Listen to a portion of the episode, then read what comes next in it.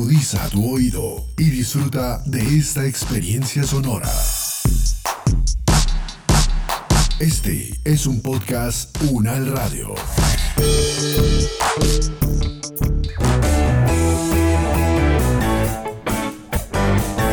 Salud Unal, contigo. Escuchar, aprender y compartir información de calidad sobre bienestar.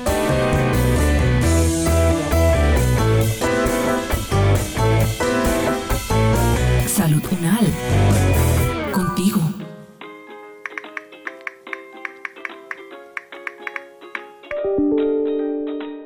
Oigan, ¿ustedes han llamado a Juan o han hablado con él? Miren que está muy mal. Este tema del confinamiento por la pandemia le afectó mucho. Anoche le estuve hablando y me dijo que la pandemia lo ha cambiado bastante. No, yo no he hablado con él ni sé nada desde que nos fuimos a confinamiento, pero qué susto. Yo tampoco sé nada de él, pero me dejas bastante preocupada. ¿Es en serio lo que nos cuentas? Oigan, y si le preguntamos a la psicóloga Ángela respecto al tema de la salud psicológica de los adolescentes y sus implicaciones en el confinamiento? Qué buena idea, Magda. Es que muchos de nuestros compañeros seguramente están en la misma situación de Juan. Incluso ustedes no se han puesto a pensar que esto nos puede pasar a cualquiera de nosotros. Pues si quieren, yo en la tarde tengo cita con ella. Le puedo consultar sus inquietudes, me las envían por WhatsApp y yo le voy preguntando a ella. ¿Les parece?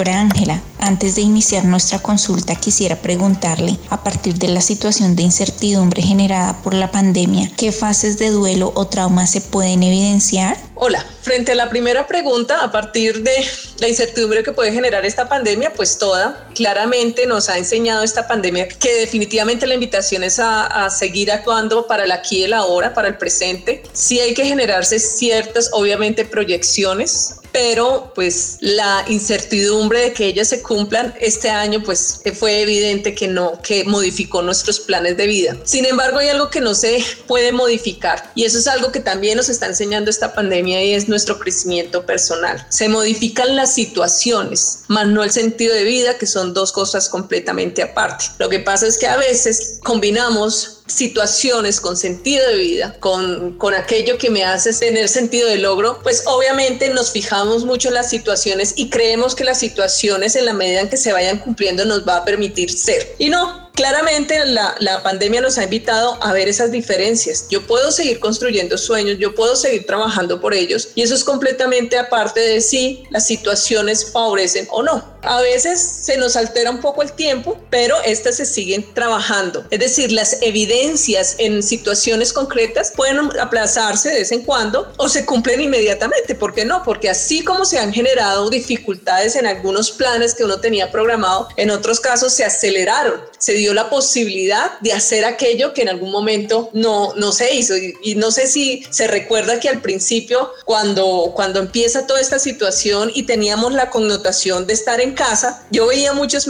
memes donde decían, bueno, ¿qué voy a hacer? Voy a cocinar, voy a hacer aquella receta que en algún momento hice. Bueno, en fin. Bueno, en ese momento se dio también la oportunidad de generar este tipo de situaciones. Frente a los traumas, depende, depende de la historia de vida de cada ser humano, depende de la vulnerabilidad. Eh, una situación que se ha generado en estos tiempos es que las personas que tienden a ser un poco ansiosas, por ejemplo, en niños adolescentes, que es donde más me concentro, estas se incrementaron significativamente. Aquellos niños que tenían dificultad para seguir órdenes inicialmente se dieron, pero ya con el tiempo también se generó una dificultad importante porque se les modificó sus patrones de vida y porque en el colegio donde se canalizaba todo lo que ellos hacían, pues se alteró en general. Es que tenemos un compañero a quien el confinamiento al parecer le ha generado problemas en su salud psicológica. ¿Qué reacciones psicológicas pueden tener los jóvenes frente a esta situación? acabamos de hacer una investigación sobre COVID en jóvenes y realmente donde se vieron afectados significativamente es en dos, en pues obviamente en generar,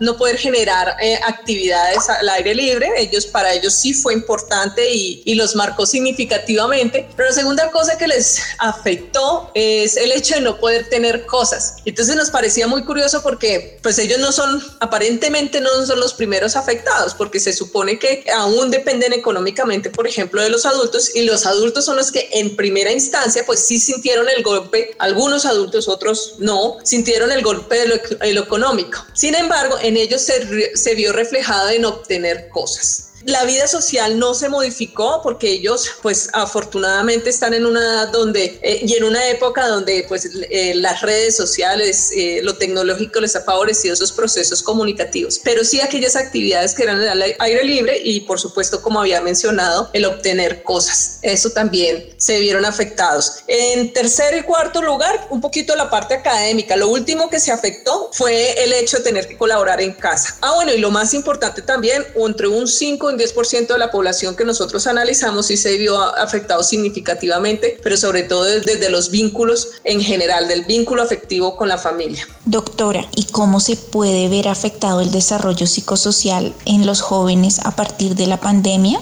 Pienso que no, que no debe, no se da a partir de las investigaciones que hemos hecho y de la experiencia que he tenido a nivel de consulta. El desarrollo psicosocial se ve afectado en un momento, en un tiempo y en espacio, no en el desarrollo como tal de sus habilidades sociales. Eso es algo que ya se viene construyendo y se ha construido toda su vida. Aquí simplemente se modifican los sistemas de comunicación y como había mencionado anteriormente, el desarrollo de ciertas actividades. Y también depende, obviamente, hoy en día los jóvenes tienden más a estar encerrados. De hecho, la dinámica es por favor salgan y socialicen. Sus mecanismos de socialización son otros, se dan a través de la tecnología y demás. De hecho, sentimos que es de las áreas que menos se vio afectado en cuanto a que pueden seguirse comunicando con los amigos. Sí lo pueden ver afectado, insisto, en la medida en que no pueden verse con ellos, que no pueden desarrollar actividades con ellos. Pero la dinámica, aquel que venía con altas habilidades sociales y, se, y, se, y tenía muy buenos amigos, estos continúan siendo. Los jóvenes que por el contrario no, no tienen como esa, vida, esas habilidades sociales tan fortalecidas, pues les permitió estar en su zona de confort, que eso es otro, otro de las dinámicas que se presentó. Entonces eso los tranquilizó un poco, aunque sus niveles de ansiedad se aumentaron. Por otro lado, por ejemplo, el estar en riesgo a la misma enfermedad, al COVID. Claro, tiene usted toda la razón, pero ¿qué sucede con los procesos de independización de los adolescentes al verse afectada en cierta medida la privacidad a causa del aislamiento? Aquí se da otra dinámica que nos pareció curioso y es estos procesos no están directamente afectados en la medida en que el adolescente en el fondo reconoce el nivel de dependencia en cuanto a la recepción de órdenes, al manejo de mantenimiento económico, bueno, en fin. La independencia que ellos buscan a veces es frente a generar ciertas actividades en las cuales estén eh, asociados sobre todo a los amigos, a hacer otras actividades en otros espacios. Ahí es donde se, se puede generar la dificultad. Sin embargo, lo que identificamos es que, como había mencionado inicialmente, es el área donde menos se vio ah, alterado. Ni siquiera ante el hecho de que tenían que colaborar más en casa, porque aquí pasa algo curioso, es un fenómeno que se, que se fue dando. Es primero se hizo un reconocimiento del hijo o hija, porque pues eh, si bien conocen a su hijo, pero tenían intermitencias en el proceso mientras el joven iba al colegio o la universidad, hacia el padre o madre de familia estaba también en sus actividades. Aquí se hace un reconocimiento de casi 24 horas de decir, ya sé cómo estudia, ya sé cómo socializa, ya sé cómo responde a los docentes, a veces sé cómo, cómo se comportan frente a las clases, ya sé cuáles son los comentarios con sus amigos. Entonces se permitió hacer un reconocimiento que en algunos casos sí tendió a alterar la dinámica familiar, por supuesto, tendió a alterar la dinámica familiar. Y bueno, lo, lo único que se hace en esos casos es ajustar y comprender comprender un poco. Yo siempre les digo con los adolescentes, lo último que uno tiene que hacer es generar un proceso, o sea, considerarlo personal. Ellos están en su propio proceso, claramente el encierro a todos nos ha afectado, eh, nos ha generado un poco de ansiedad, nos ha generado, aumentado la ansiedad, en algunos casos la depresión, en algunos casos las crisis existenciales. Y ellos están en una etapa donde precisamente su cerebro les está pidiendo todas estas cosas y le está adicionalmente buscando ser fortalecido. Entonces, lo positivo de todo esto es que los vínculos se han generado, se ha hecho un reconocimiento más fuerte y obviamente eso ha permitido que también varios de los padres de familia se preocupen por generar algunas alternativas de tal manera que ese proceso con su hijo pues no se pierda, por el contrario se fortalezca. Bueno, y a mí sí me gustaría saber cómo influyen las circunstancias individuales en el desarrollo de la resiliencia en este tipo de situaciones pues influye en todo. No es lo mismo nacer en un entorno donde se ha permitido y las reglas no son claras y hay sobreprotección versus en un hogar, por ejemplo, donde hay ciertos niveles de exigencia, donde hay unas metas claras, donde no sé, se ha reconocido la importancia de los vínculos familiares. Eso marca significativamente la capacidad que uno tiene de sobreponerse a este tipo de situaciones, a, a la pandemia. Una de las circunstancias, y eso está en la literatura que se ha generado durante la pandemia es que, por ejemplo, los niños y adolescentes con dificultades, estas aumentaron significativamente por todas las razones anteriormente mencionadas, generando, por supuesto, un reto a los padres de familia y un reconocimiento, volvemos a lo mismo, un reconocimiento de cómo es esta problemática, cómo se puede ser esta problemática, por ejemplo, frente al entorno escolar.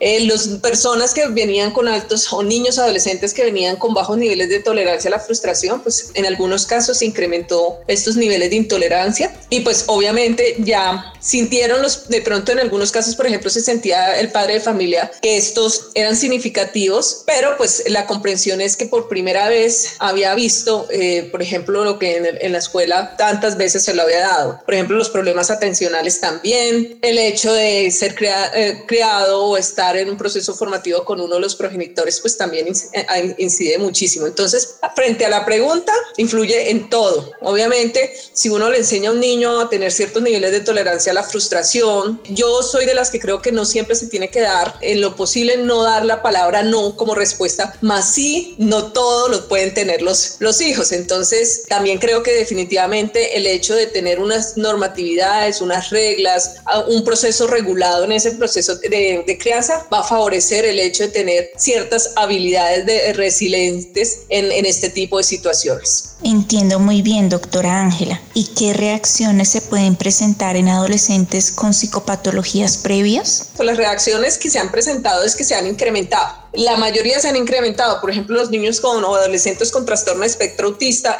una de las características de ellos, pues manejar altos niveles de ansiedad, entre otras, y ellos, la mayoría de los que he atendido, por ejemplo, se han incrementado significativamente. Los niños que han presentado, ella es la diferencia. En la mayoría sí se han generado dificultades. En niños con problemas de comportamiento y adolescentes con problemas de comportamiento también se ha incrementado. Pero porque estos problemas de comportamiento tienen que ver con los vínculos afectivos y con eh, inadecuados manejos eh, o inadecuado proceso de regulación comportamental de tipo emocional. Entonces, estos se incrementan, por supuesto, porque eh, todo el proceso se vuelve más tensionante. Pero caso contrario, por ejemplo, los niños con TDAH, trastorno de déficit atencional e hiperactividad, les favoreció en un, en un buen porcentaje porque estuvieron en entornos controlados, donde se podía manejar tiempos, donde las instrucciones eran muy específicas, donde el proceso a veces implicaba estar uno a uno y tenía el acompañamiento permanente de uno de los progenitores. Entonces, en esa situación, por supuesto, se favoreció. Uno de mis compañeros me pidió que por favor le consultara a usted cómo abordar los casos de adolescentes que tenían algún tipo de adicción previamente desconocida por sus padres, cómo manejar el síndrome de abstinencia. Creo que esto ya no es, o sea, la responsabilidad de los padres obviamente es sacar adelante a su hijo, apoyarlo y sacarlo de esa situación que pues termina desbordando a todos. Sin embargo, cuando estamos hablando de un síndrome de abstinencia es que el nivel de consumo es bastante, pues, de adicción además es bastante alto y en esos casos definitivamente lo más recomendable es hablar con expertos, tener un grupo de expertos como psiquiatra, médico en general, que les permita hacer también un control eh, paliativo de lo que es, su síndrome de abstinencia en caso de que se presente. Entonces, la respuesta es el padre o madre de familia no se recomienda que lo trabaje solo, sino que siempre busque especialistas que lo puedan asesorar en este proceso. Si hay un consumo, tendríamos que mirar el nivel de consumo y el nivel de complejidad del adolescente para poder determinar, obviamente, cuál sería el tratamiento más adecuado. La única recomendación que doy en esos casos generalmente es apoyarse bastante especialistas de un grupo integral que esté preparado en estos, en estos casos, pero en adicciones, de tal manera que los puedan apoyar significativamente todo el tiempo, ya sea virtual o presencial, ya sea que el adolescente en algún caso dado pues requiera de ser internado. Para mirar ese nivel de desintoxicación como tal. Y bueno, la ventaja, y yo, yo todo trato de ver lo positivo, es que si identificaron que existe esta situación tan difícil, lo más conveniente, obviamente, ya la identificaron es actuar. Se han dado algunos casos en que esta época pues les ha generado ya cuando son adultos tempranos, el adolescente todavía tiende a ser manejable, pero el adulto temprano no. Entonces en esos casos pues ya, en esos casos eh, ya es invitar al, al adulto a buscar mecanismos propios también de apoyo externo, porque aquí la voluntad depende o favorece muchísimo un proceso de acompañamiento. Doctora, y una última pregunta ya para dar paso a nuestra consulta. ¿Qué consejos en general se deben tener en cuenta para facilitar la convivencia entre adolescentes y demás miembros del hogar? Bueno, hay tres cosas que para mí son claves. Primero, como había mencionado anteriormente, definitivamente todo lo que se trate con adolescentes no se puede ver personal. Yo siempre le digo a los padres de familia que recuerden por el proceso que están viviendo sus hijos. Les explico que biológicamente están terminando un proceso madurativo que de hecho culmina hacia los 21 o 22 años de edad, pero que claramente todas esas modificaciones generan alteraciones significativas en su comportamiento. Entonces, lo primero que debe hacerse es no ver la situación personal. No es con el padre de familia. Si el hijo le contesta mal, no es que me quiso lastimar. Simplemente respondió de una manera que debe ser corregida. Esa es la primera. La segunda, sí claramente se deben establecer reglas normas de convivencia. Yo a veces recomiendo que estén escritas, es decir, que sean conscientes y visibles para todos y que previo, con previo aviso se identifique la posible sanción en el caso de no cumplimiento. Tres, que se le invite al adolescente como parte del miembro activo de familia a que debe participar en los deberes de la casa. Esto les enseña a ser más responsables y a hacer un eh, reconocimiento de valores importantes como el ser solidario, el cuidarse los unos a los otros, de tal manera que, por ejemplo, en situaciones como esta, la puedan pasar más tranquila. Y bueno, una cuarta recomendación también es buscar, así como están llenos de trabajo y de actividades de pronto estudiantiles y demás, buscar unos espacios comunicativos, de, lúdicos, ¿cierto? Donde se termine de fortalecer, de reflexionar, no solamente lo que se ha vivido durante el proceso, sino también fortalecer esas relaciones de disfrute frente a la vida.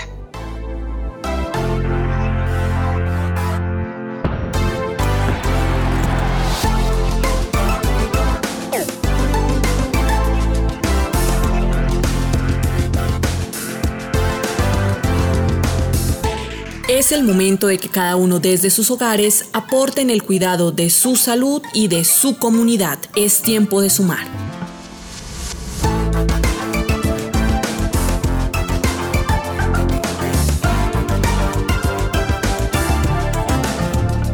Este podcast contó con la dirección de María Luisa Cárdenas, profesora de la Facultad de Medicina de la Universidad Nacional de Colombia. Coordinación General María Fernanda Lara Díaz. Investigación y producción periodística María Camila Reapira, María Camila Gómez y Jaime Alberto Méndez. Producción General Diana Samira Romero. Experta invitada Ángela María Polanco Barreto, psicóloga de la Universidad de La Sabana, magíster en neurociencias de la Universidad Nacional de Colombia, docente e investigadora de la Corporación Universitaria Ibero Iberoamericana. Actuación de Yamile Romero, Lisette Betancourt y Jaime Méndez. Producción sonora Edgar Huasca.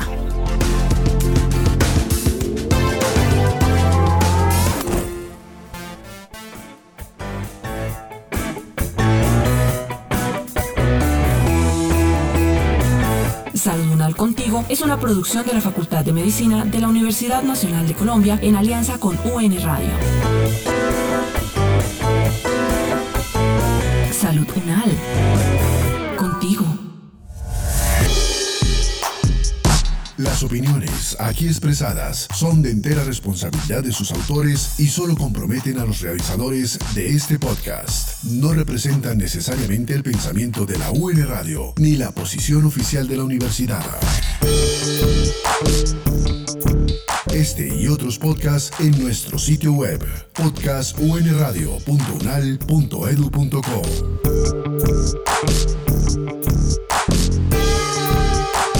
Universidad Nacional de Colombia, proyecto cultural, científico y colectivo de nación.